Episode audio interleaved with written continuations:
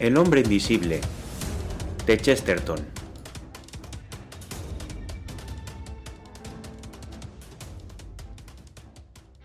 En la fresca penumbra, una confitería de Camden Town, en la esquina de dos empinadas calles, lucía como brilla la punta del cigarro encendido, como la punta de un castillo de fuegos artificiales, mejor dicho, porque la iluminación era de muchos colores y de cierta complejidad, quebrada por la variedad de espejos y reflejada en multitud de pastelillos y confituras doradas de vivos tonos. Los chicos de la calle pegaban la nariz al escaparate de fuego, donde había unos bombones de chocolate envueltos en ese papel metálico, rojo, oro, verde, casi más apetitoso que el mismo chocolate. Y la gigantesca tarta de boda que aparecía en el centro era blanca, remota, edificante, como un polo norte digno de ser engullido. Era natural que aquel rico arcoíris de tentaciones atrajera a toda la gente menuda de la vecindad, que andaba entre los 10 y 12 años. Pero aquel ángulo de la calle ejercía también una atracción especial sobre gente algo más madura. En efecto, un joven de unos 24 años al parecer, estaba también estasiado ante el escaparate. También para él la confitería ejercía un singular encanto, pero encanto que no provenía precisamente del chocolate, aunque nuestro joven estaba lejos de mirar con indiferencia esta golosina. Era un hombre alto, corpulento, de cabellos rojizos, de cara audaz y de modales un tanto descuidados. Llevaba bajo el brazo una abultada cartera gris, y en ella dibujos en blanco y negro, que venía vendiendo con éxito diverso a los editores, desde el día en que su señor tío, un almirante, lo había desheredado por razón de sus ideas socialistas, tras una conferencia pública que dio el joven contra las teorías económicas tradicionales. Se llamaba John Tarbull Angus. Se decidió a entrar, atravesó la confitería y se dirigió al cuarto interior, especie de fonda y pastelería, y al pasar saludó, descubriéndose un poco, a la damita que atendía al público. Era esta una muchacha elegante, vivaz, vestida de negro, morena, de hermosos colores y de ojos negros. Tras el intervalo habitual, la muchacha siguió al joven al cuarto interior para ver qué deseaba. Él deseaba algo muy común y corriente. Haga el favor de darme, dijo con precisión, un bollo de medio penique y una tacita de café solo y antes de que la muchacha se volviera, añadió, Y también quiero que se case usted conmigo. La damita contestó muy altiva, Ese es un tipo de burlas que yo no consiento. El rubio joven levantó con inesperada gravedad sus grises ojos y dijo, Real y verdaderamente es en serio, tan en serio como el bollo de medio penique, y tan costoso como el bollo, se paga por ello, y tan indigesto como el bollo, hace daño. La joven morena, que no había apartado de él los ojos, parecía estarlo estudiando con trágica minuciosidad. Al acabar su examen, había en su rostro una especie de sombra de sonrisa. Se sentó en una silla. ¿No cree usted, observó Angus, con aire distraído, que es una crueldad comerse estos bollos de medio penique? Todavía pueden llegar a bollos de penique, yo abandonaré estos brutales deportes en cuanto nos casemos. La damita morena se levantó y se dirigió a la ventana, con evidentes señales de preocupación, pero no disgustada. Cuando al fin volvió la cara con aire resuelto, se quedó desconcertada a ver que el joven estaba poniendo cuidadosamente sobre su mesa multitud de objetos y golosinas que había en el escaparate. Toda una pirámide de bombones, de todos los colores, varios platos de emparedados y los dos frascos de ese misterioso porto y ese misterioso jerez que solo se sirve en las pastelerías. Y en medio de todo aquello, había colocado el enorme bulto de aquella tarta espolvoreada de azúcar, que era el principal ornamento del escaparate. Pero, ¿qué hace usted? Mi deber, querida Laura, comenzó él. Oh, por Dios, pare, pare, no me hable usted así. ¿Qué significa todo esto? Un banquete ceremonial, señorita Hope. ¿Y eso? dijo ella, impaciente, señalando la montaña de azúcar. Esa es la tarta de bodas, señora Angus, contestó el joven. La muchacha le arrebató la tarta y volvió a ponerla en su sitio de honor. Después volvió a donde estaba el joven y, poniendo sobre la mesita sus elegantes codos, se quedó mirándolo cara a cara, aunque no con aire desfavorable, sí con evidente inquietud. ¿Y no me da usted tiempo de pensarlo? preguntó. No soy tan tonto, contestó él. Tanta es mi humildad cristiana. Ella seguía contemplándolo, pero ahora, tras la máscara de su sonrisa, había una creciente gravedad. Señor Angus, dijo con firmeza, basta de niñerías. Que no pase un minuto más sin que usted me escuche. Tengo que decirle algo de mí misma, aunque sea en pocas palabras. Encantado, replicó Angus gravemente. Y ya que usted está en ello, también debería usted decirme algo sobre mí mismo. Calle usted un poco y escuche. No es nada de que tenga yo que avergonzarme ni entristecerme siquiera. Pero, ¿qué diría usted si supiera que es algo que, sin ser cosa mía, es mi pesadilla constante? En tal caso, dijo seriamente el joven, yo le aconsejo a usted que traiga otra tarta de boda. Bueno, ante todo, escuche usted mi historia, insistió Laura. Y, para empezar, le diré que mi padre era propietario de la posada El Pez Rojo, de Lundbury, y era yo quien servía en el bar a la parroquia. Ya decía yo, interrumpió él, que había no sé qué aire cristiano en esta confitería. Lundbury es un triste y soñoliento agujero de los condados del este, y la única gente que aparecía por el pez rojo era, amén de algún que otro viajante, de lo más abominable que usted haya visto, aunque usted no ha visto nada de eso jamás. Quiero decir que eran unos vagos, bastante acomodados para no tener que ganarse la vida, y sin más que hacer que pasarse el día en las tabernas y jugando las apuestas de caballos, mal vestidos, aunque harto bien para lo que eran.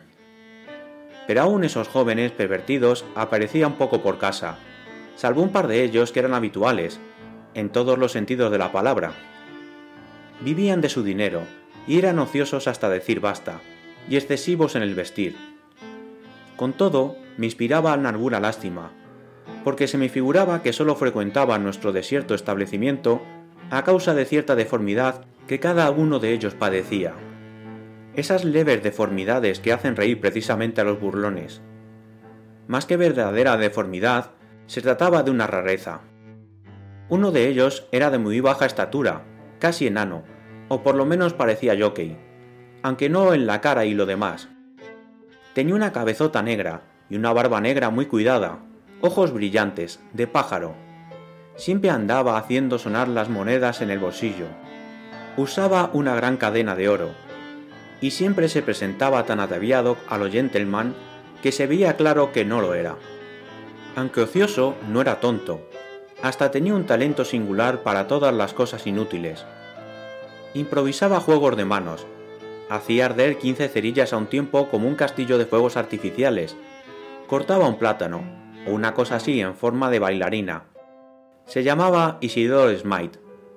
Todavía me parece verlo, con su carita trigueña, acercarse al mostrador y formar con cinco cigarrillos la figura de un canguro.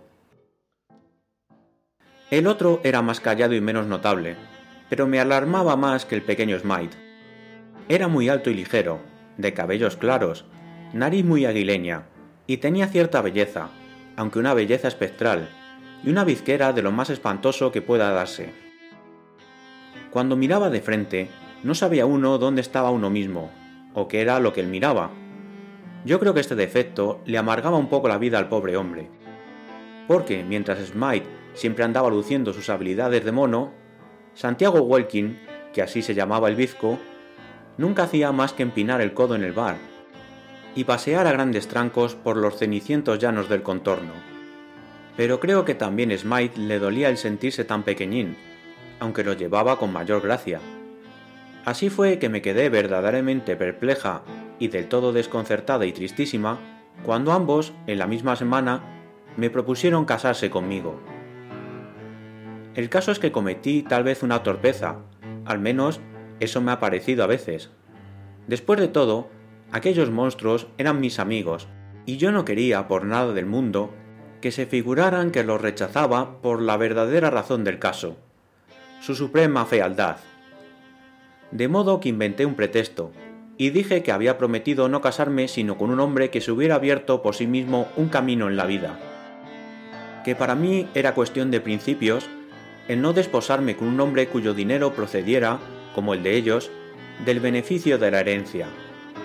Y a los dos días de haber expuesto yo bien mis intencionadas razones, comenzó el conflicto. Lo primero que supe fue que ambos se habían ido a buscar fortuna, como en el más cándido cuento de hadas. Desde entonces no he vuelto a ver a ninguno de ellos. Pero he recibido dos cartas del hombrecillo llamado Smite, y realmente son inquietantes. ¿Y del otro? ¿No ha sabido usted más? preguntó Angus. No, nunca me ha escrito, dijo la muchacha después de dudar un instante. La primera carta de Smite decía simplemente que había salido en compañía de Welkin, con rumbo a Londres. Pero como Welkin es tan buen andarín, el hombre se quedó atrás y tuvo que detenerse a descansar al lado del camino. Lo recogió una compañía de saltimbanquis que, casualmente, pasaba por allí. Y, en parte, porque el pobre era casi un enano, y en parte por sus muchas habilidades, se arregló con ellos para trabajar en la próxima feria, y lo destinaron para hacer no sé qué suertes en el acuario. Esto decía en su primera carta. En la segunda había ya más motivo de alarma. La recibí hace apenas una semana. El llamado Angus apuró su taza de café y dirigió a su amiga una mirada cariñosa y paciente. Ella, al continuar, torció un poco la boca, como esbozando una sonrisa. Supongo que en los anuncios habrá usted leído lo del servicio silencioso de Smile, o será usted la única persona que no lo haya leído. Por mi parte, no estoy muy enterada. Solo sé que se trata de la invención de algún mecanismo de relojería para hacer mecánicamente todo el trabajo de la casa. Ya conoce usted el estilo de esos reclamos. Pulsa usted un botón, y ya tiene a sus órdenes un mayordomo que nunca se emborracha. Da usted la vuelta a una manivela, y eso equivale a una docena de criadas que nunca pierden en tiempo en flitear. Ya habrá usted visto los anuncios. Bueno, las dichosas máquinas, sean lo que fueren, están produciendo montones de dinero, y lo están produciendo para los purísimos bolsillos del mismísimo duende con quien trabé conocimiento en Lumbury. No puedo menos que celebrar que el triste sujeto tenga éxito. Pero el caso es que me aterra la idea de que, en todo momento, puede presentárseme aquí y decirme que ya ha logrado abrirse un camino, como es la verdad. ¿Y el otro? preguntó Angus con cierta obstinada quietud. Laura Hobb se puso en pie de un salto. Amigo mío, dijo, usted es un brujo. Sí, tiene usted razón. Del otro no he llegado a recibir una sola línea, y no tengo la menor idea de lo que será de él, o dónde habrá ido a parar. Pero es de él de quien tengo más miedo. Es él quien se atraviesa en mi camino. Él quien me ha vuelto ya medio loca. No, lo cierto es que ya me tiene loca del todo. Porque figúrese usted que me parece encontrármelo donde estoy segura de que no puede estar, y creo oírlo hablar donde es de todo punto imposible que él esté hablando. Bueno, querida amiga, dijo alegremente el joven, aun cuando sea el mismo Satanás, desde el momento en que usted le ha contado a alguien el caso, su poder se disipa. Lo que más enloquece, criatura, es estarse devanando los sesos a solas. Pero dígame, ¿dónde y cuándo le ha parecido a usted ver u oír a su famoso bizco? Sepa usted que he oído reírse a Santiago Welkin tan claramente como le oigo hablar a usted, dijo la muchacha con firmeza, y no había un alma, porque yo estaba allí, afuera, en la esquina, y podía ver a la vez las dos calles. Además, y aunque su risa era tan extraña como su bizqueo, ya se me había olvidado su risa, y hacía como un año que ni siquiera pensaba en él. Y lo curioso es que la primera carta de su rival, Verdad Absoluta, me llegó un instante después. ¿Y alguna vez ha hablado el espectro, o chillado o hecho alguna cosa? preguntó Angus con interés. Laura se estremeció, y después dijo tranquilamente. Sí, precisamente cuando acabé de leer la segunda carta de Isidoro Smite, en la que me anunciaba su éxito, en ese mismo instante oí a Welkin decir, Con todo, no será él quien se la lleve a usted tan claro como si hubiera hablado aquí, dentro de la habitación. Es horrible, yo debo estar loca.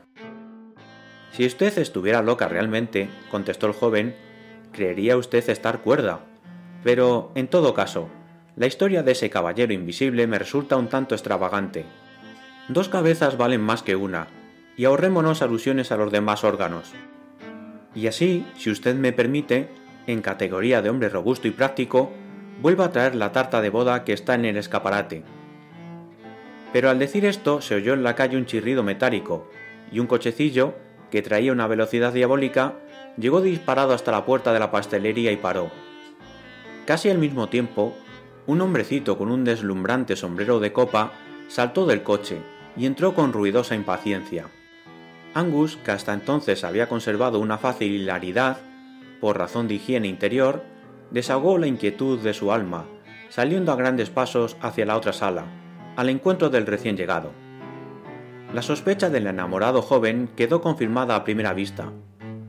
Aquel sujeto elegante, pero diminuto, con la barbilla negra, insolentemente erguida, los ojos vivaces y penetrantes, los dedos finos y nerviosos, no podía ser otro que el hombre a quien acababan de describirle. Isidoro Smite, en suma, el hombre que hacía muñecos con cáscara de plátano y cajas de fósforos. Isidoro Smite, el hombre que hacía millones con mayordomos metálicos que no se embriagaban y criadas metálicas que no flirtean. Por un instante, los dos hombres comprendieron instintivamente el aire de posesión con que cada uno de ellos estaba en aquel sitio. Permanecieron contemplándose con esa generosidad fría y extraña que es la esencia de la rivalidad. Pero el señor Smite, sin hacer la menor alusión a los motivos del antagonismo que podía haber entre ambos, dijo sencillamente en una explosión ¿Ha visto la señorita Hope lo que hay en el escaparate? ¿En el escaparate? preguntó Angus asombrado. No hay tiempo de entrar en explicaciones, dijo con presteza el pequeño millonario. Aquí sucede algo extraño, y hay que intentar averiguarlo.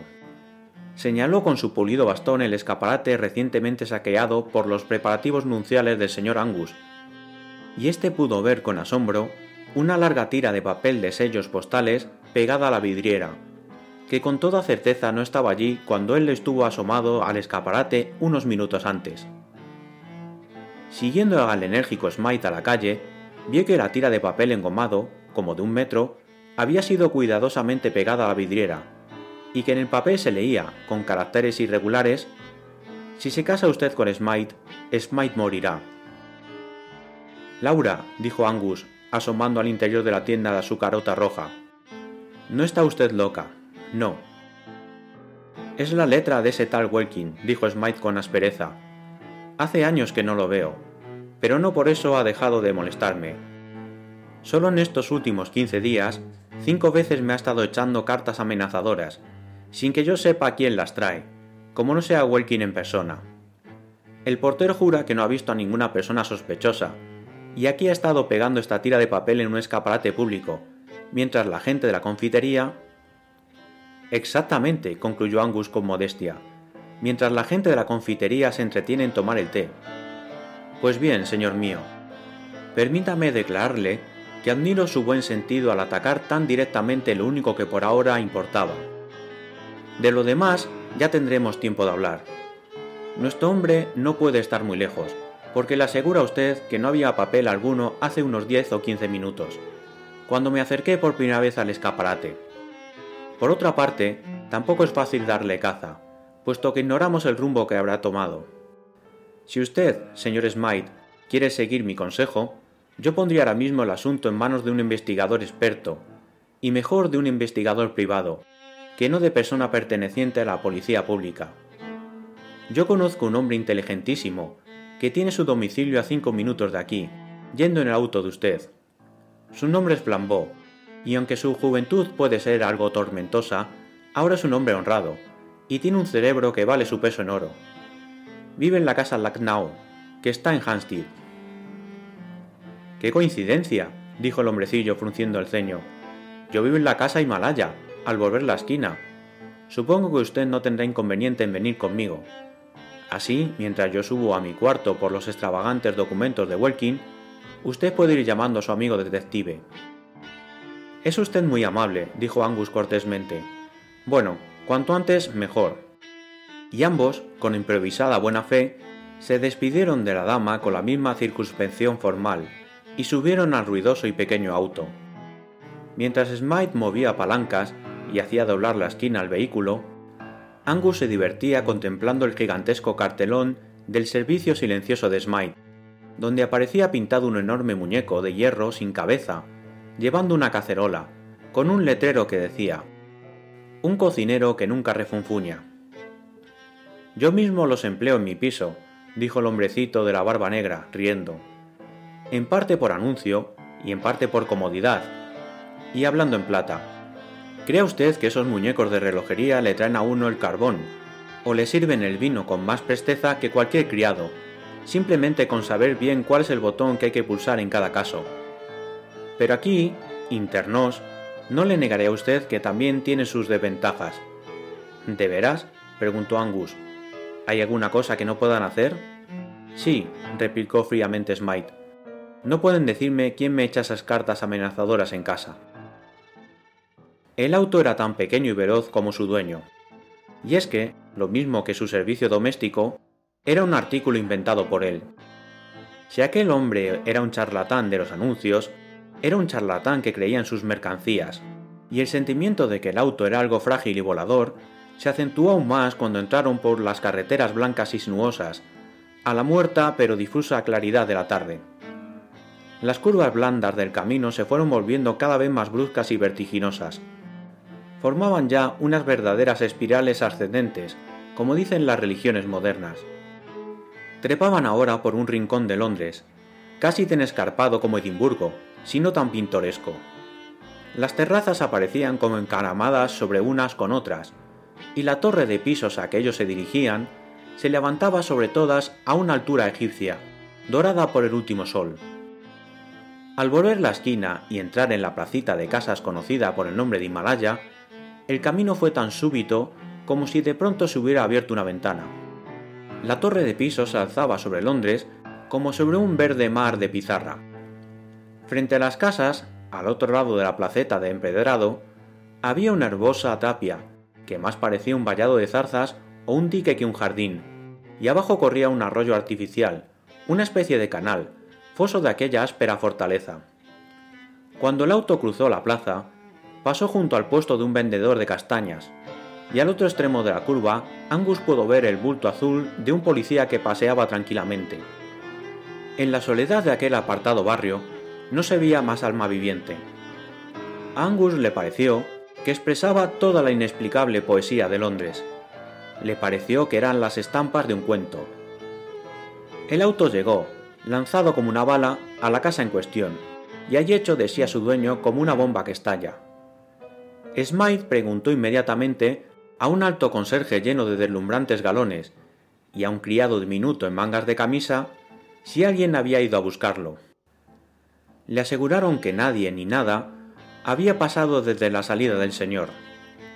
Entonces, en compañía de Angus, que estaba un poco desconcertado, entró en el ascensor, que los transportó de un salto, como un cohete, hasta el último piso. Entre usted un momento, dijo Smythe casi sin aliento. Voy a mostrarle a usted las cartas de Welkin. Después irá usted, de una carrera, a traer a su amigo. Se abrió sobre una antesala larga y cómoda, cuyos únicos rasgos salientes, ordinariamente hablando, eran dos filas de enormes muñecos mecánicos semihumanos, que se veían a ambos lados como maniquíes de sastre. Como los maniquíes, no tenían cabeza, y al igual que ellos, tenían en la espalda una joroba tan hermosa como innecesaria, y en el pecho una hinchazón como las de las palomas buchonas.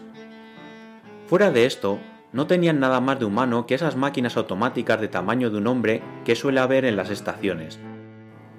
Dos ganchos les servían de brazos, adecuados para llevar una bandeja.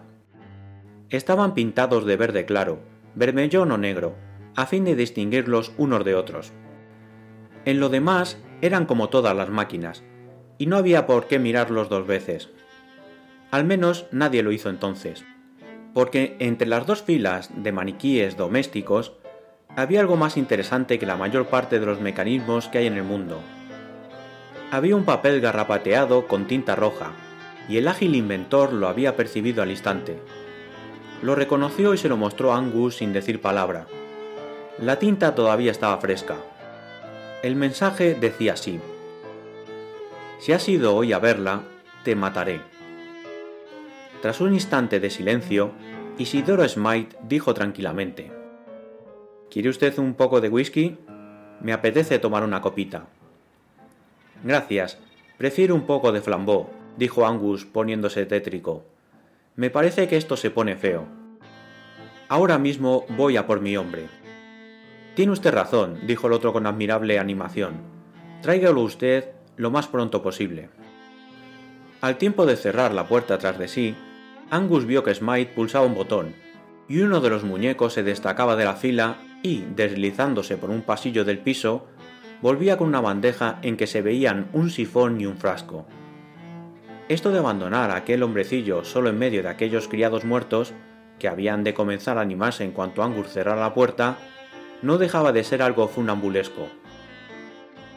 Unas seis gradas más abajo del piso de Smite, el hombre en mangas de camisa estaba haciendo algo con un cubo.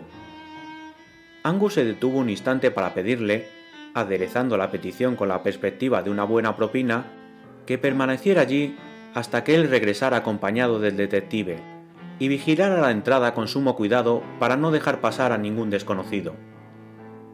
Al pasar por el vestíbulo de la casa, hizo el mismo encargo al conserje, y supo de labios de éste que la casa no tenía puerta posterior, lo cual simplificaba mucho las cosas.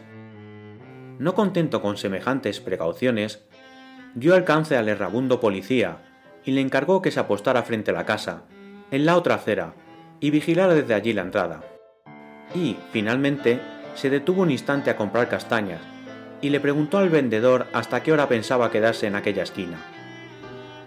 El castañero, alzándose el cuello del gabán, le dijo que no tardaría mucho en marcharse, porque parecía que iba a nevar. Y en efecto, la tarde se iba poniendo cada vez más oscura y triste. Pero Angus, haciendo uso de toda su elocuencia, trató de clavar al vendedor en aquel sitio. Caliéntese usted con sus propias castañas, le dijo con la mayor convicción. Cómaselas todas, yo se las pagaré. Le daré a usted una libra esterlina si no se mueve de aquí hasta que yo vuelva. Y si me dice si ha entrado en aquella casa donde está aquel conserje de Librea, algún hombre, mujer o niño. Y echó un último vistazo a la torre sitiada. Como quiera que sea, le he puesto un cerco al piso de ese hombre, pensó. No es posible que los cuatro sean cómplices de Welkin. El edificio Lucknow estaba en un plano más abajo de aquella colina de casas en la que el Himalaya representaba la cumbre.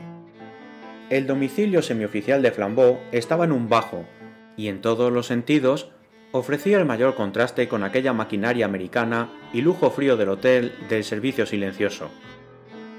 Flambeau, que era amigo de Angus, recibió a este en un rinconcillo artístico y abigarrado, que estaba junto a su estudio, cuya decoración consistía en una multitud de espadas, arcabuces, curiosidades orientales, botellas de vino italiano, cacharros de cocina salvaje, un peludo gato persa y un pequeño sacerdote católico de modesto aspecto, que parecía singularmente inadecuado para aquel sitio. Mi amigo el padre Brown, dijo Flambeau. Tenía muchos deseos de presentárselo a usted. Un tipo excelente, ¿eh? Algo fresco para los meridionales, como yo. Sí, creo que va a aclarar, dijo Angus sentándose en una otomana de rayas violetas. No, dijo el sacerdote, ha comenzado a nevar. Y en efecto, como lo había previsto el castañero, a través de la nublada vidriera se podía ver ya los primeros copos de nieve. Bueno, dijo Angus con aplomo, el caso es que yo he venido por un asunto de negocios, y negocios de suma urgencia. El hecho es, Flambeau, que a tiro de piedra de esta casa hay en este instante un individuo que necesita absolutamente la ayuda de usted. Un invisible enemigo lo amenaza y persigue constantemente, un bribón a quien nadie ha logrado sorprender. Y Angus procedió a contar todo el asunto de Smite y Welkin, comenzando con la historia de Laura y continuando con la suya propia, sin omitir lo de la carcajada sobrenatural que se oyó en la esquina de las dos calles solitarias, y las extrañas y distintas palabras que se oyeron en el cuarto desierto. Flambeau se fue poniendo cada vez más preocupado, y el curita pareció irse quedando fuera de la conversación, como un mueble. Al llegar al punto de la tira de papel pegada en la vidriera del escaparate, Flambeau se puso de pie y pareció llenar la salita con su corpulencia. Si le da a usted lo mismo, dijo, prefiero que me lo acabe de contar por el camino. Creo que no debemos perder un instante. Perfectamente, dijo Angus, también levantándose. Aunque por ahora mi amigo está completamente seguro, porque tengo a cuatro hombres vigilando el único agujero de su madriguera. Salieron a la calle seguidos del curita, que trotaba en por de ellos con la docilidad de un perro faldero. Como quien trata de provocar la charla, el curita decía, Parece mentira cómo va subiendo la capa de nieve, ¿eh? Al entrar en la pendiente calle vecina, ya toda espolvoreada de plata, Angus dio al fin término a su relato. Al llegar a la placita donde se alzaba la torre de habitaciones, Angus examinó atentamente a sus centinelas. El castañero, antes y después de recibir la libra esterlina, aseguró que había vigilado atentamente la puerta y no había visto entrar a nadie. El policía fue todavía más elocuente. Dijo que tenía mucha experiencia de toda clase de trampistas y pícaros, ya disfrazados con sombrero de copa o ya disimulados entre harapos, y que no era tan bisoño para figurarse que la gente sospechosa se presenta con apariencias sospechosas, que había vigilado atentamente y no había visto entrar un alma. Esta declaración quedó rotundamente confirmada cuando llegaron los tres a donde estaba el conserje de los galones. Yo, dijo aquel gigante de los delumbrantes lazos, tengo derecho a preguntar a todo el mundo, sea duque o barrendero, ¿qué busca en esta casa? Y aseguro que nadie ha aparecido por aquí durante la ausencia de este señor. El insignificante padre Brown, que estaba vuelto de espaldas y contemplando el pavimento modestamente, se atrevió a decir con timidez, ¿De modo que nadie ha subido y bajado la escalera desde que empezó a nevar? La nieve comenzó cuando estábamos los tres en casa de Flambeau. Nadie ha entrado aquí, señor, puede usted estar seguro, dijo el conserje, con una cara radiante de autoridad. Entonces, ¿qué puede ser esto? preguntó el sacerdote mirando con absorta mirada al suelo.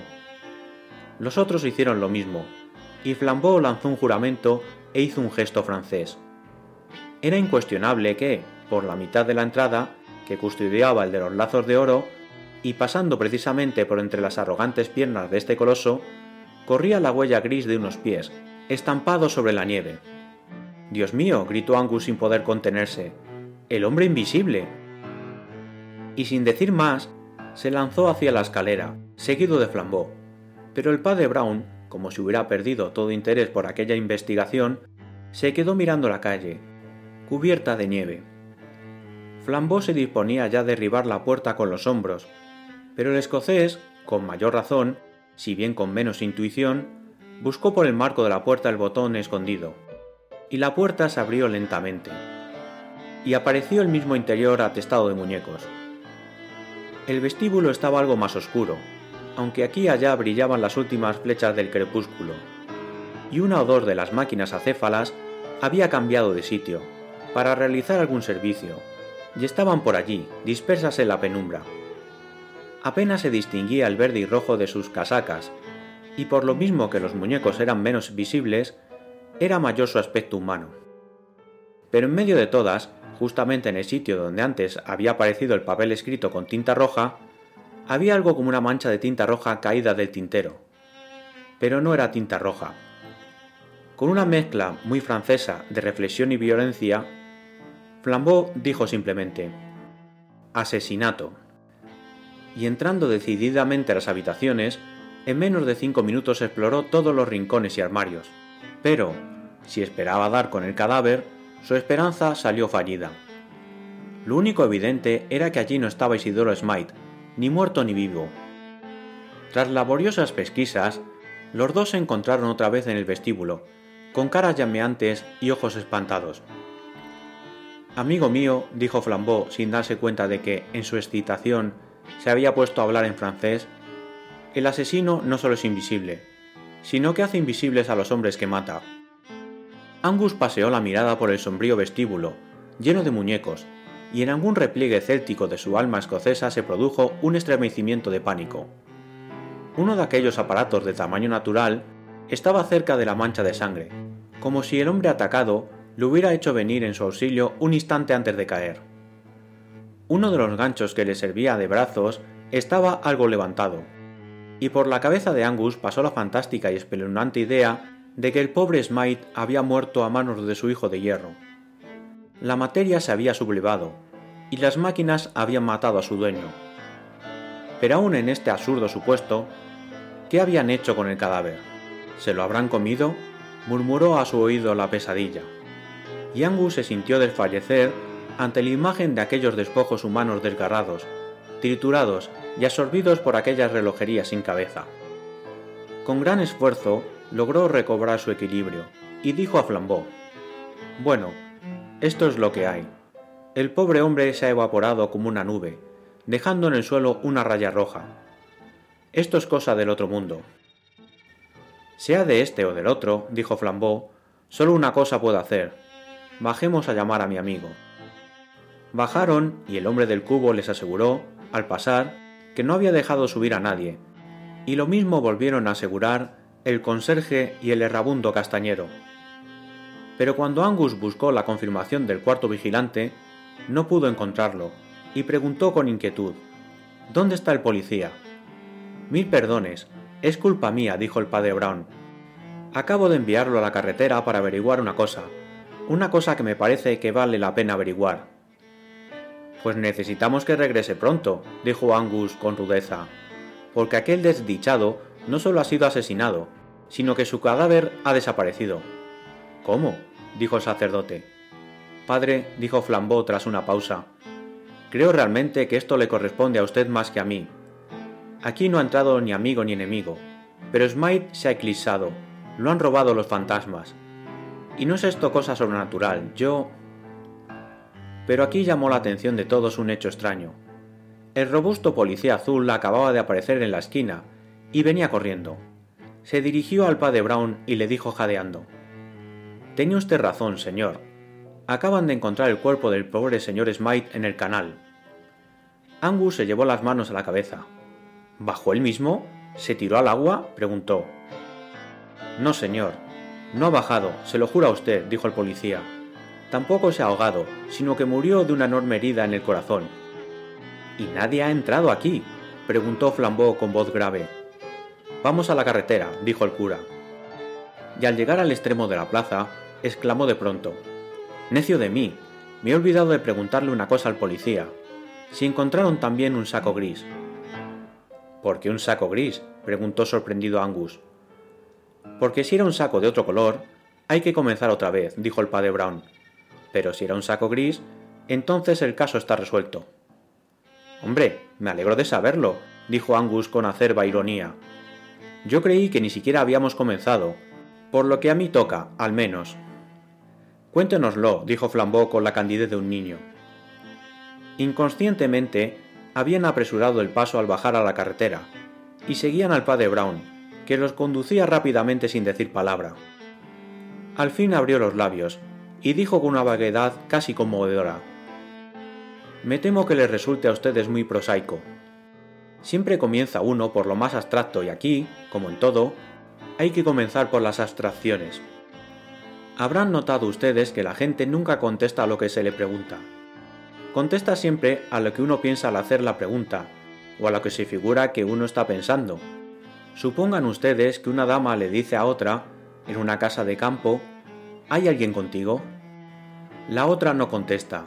Sí, el mayordomo, los tres criados, la doncella, etc., aun cuando la camarera esté en el otro cuarto y el mayordomo detrás de la silla de la señora, sino que contesta, no, no hay nadie conmigo, con lo cual quiere decir, no hay nadie de la clase social a la que tú te refieres.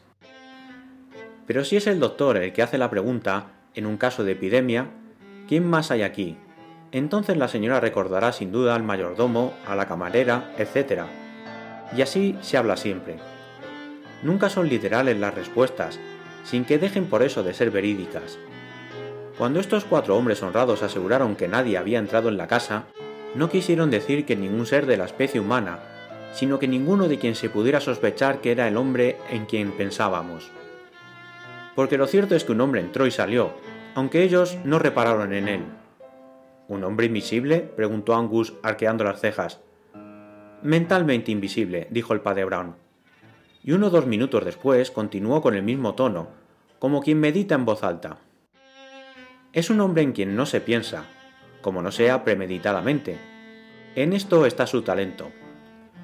A mí se me ocurrió pensar en él por dos o tres circunstancias del relato del señor Angus. La primera, que Welkin era un andarín. La segunda, la tira de papel pegada al escaparate. Después, y es lo principal, las dos cosas que contó la joven, y que pudieran no ser absolutamente exactas. No se incomode usted, añadió advirtiendo un movimiento de disgusto del escocés. Ella creyó que eran verdad, pero no era posible que fueran verdad. Un instante después de haber recibido una carta en la calle, no se está completamente solo. Ella no estaba completamente sola en la calle al detenerse a leer una carta recién recibida. Alguien estaba a su lado, aunque ese alguien fuera mentalmente invisible. ¿Y por qué había de estar alguien junto a ella? preguntó Angus. Porque, dijo el padre Brown, excepto las palomas mensajeras, alguien tiene que haberle llevado la carta. ¿Quiere usted decir, preguntó Flambeau precisando, que Welkin le llevaba a la joven las cartas de su rival? Sí, dijo el sacerdote. Welkin le llevaba a su dama las cartas de su rival. No puede haber sido de otro modo. No lo entiendo, estalló Flambeau. ¿Quién es ese sujeto? ¿Cómo es? ¿Cuál es el disfraz o apariencia habitual de un hombre mentalmente invisible? Su disfraz es muy bonito, rojo, azul y oro, dijo al instante el sacerdote. Y con este disfraz notable y hasta llamativo, nuestro hombre invisible logró penetrar en la casa Himalaya, burlando la vigilancia de ocho ojos humanos, mató a Smite con toda tranquilidad y salió otra vez llevando a cuestas el cadáver. Reverendo padre, exclamó Angus deteniéndose, ¿se ha vuelto usted loco o soy yo el loco? No, no está usted loco, replicó Brown. Simplemente no es usted muy observador. Usted nunca se ha fijado en hombres como este, por ejemplo. Y diciendo esto, dio tres largos pasos y puso la mano sobre el hombro de un cartero, que a la sombra de los árboles había pasado junto a ellos sin ser notado. Sí, continuó el sacerdote reflexionando, nadie se fija en los carteros, y sin embargo, tienen pasiones como los demás hombres, y a veces llevan a cuestas unos sacos enormes donde cae muy bien el cadáver de un hombre de pequeña estatura. El cartero, en lugar de volverse, como hubiera sido lo natural, se había metido, dando traspiés, a consecuencia del inesperado chapuzón, en la zanja que corría junto al jardín. Era un hombre flaco, rubio, de apariencia ordinaria, pero al volver hacia ellos su azorado rostro, los tres vieron que era más bizco que un demonio. Flambeau volvió a sus espaldas, a sus tapices rojos y a su gato persa, porque tenía muchos negocios pendientes. John Turbulangus volvió al lado de la confitera, con quien el imprudente joven logró arreglárselas muy bien. Pero el padre Brown siguió recorriendo durante varias horas aquellas colinas llenas de nieve, a la luz de las estrellas y en compañía de un asesino, y lo que aquellos dos hombres hablaron nunca se sabrá.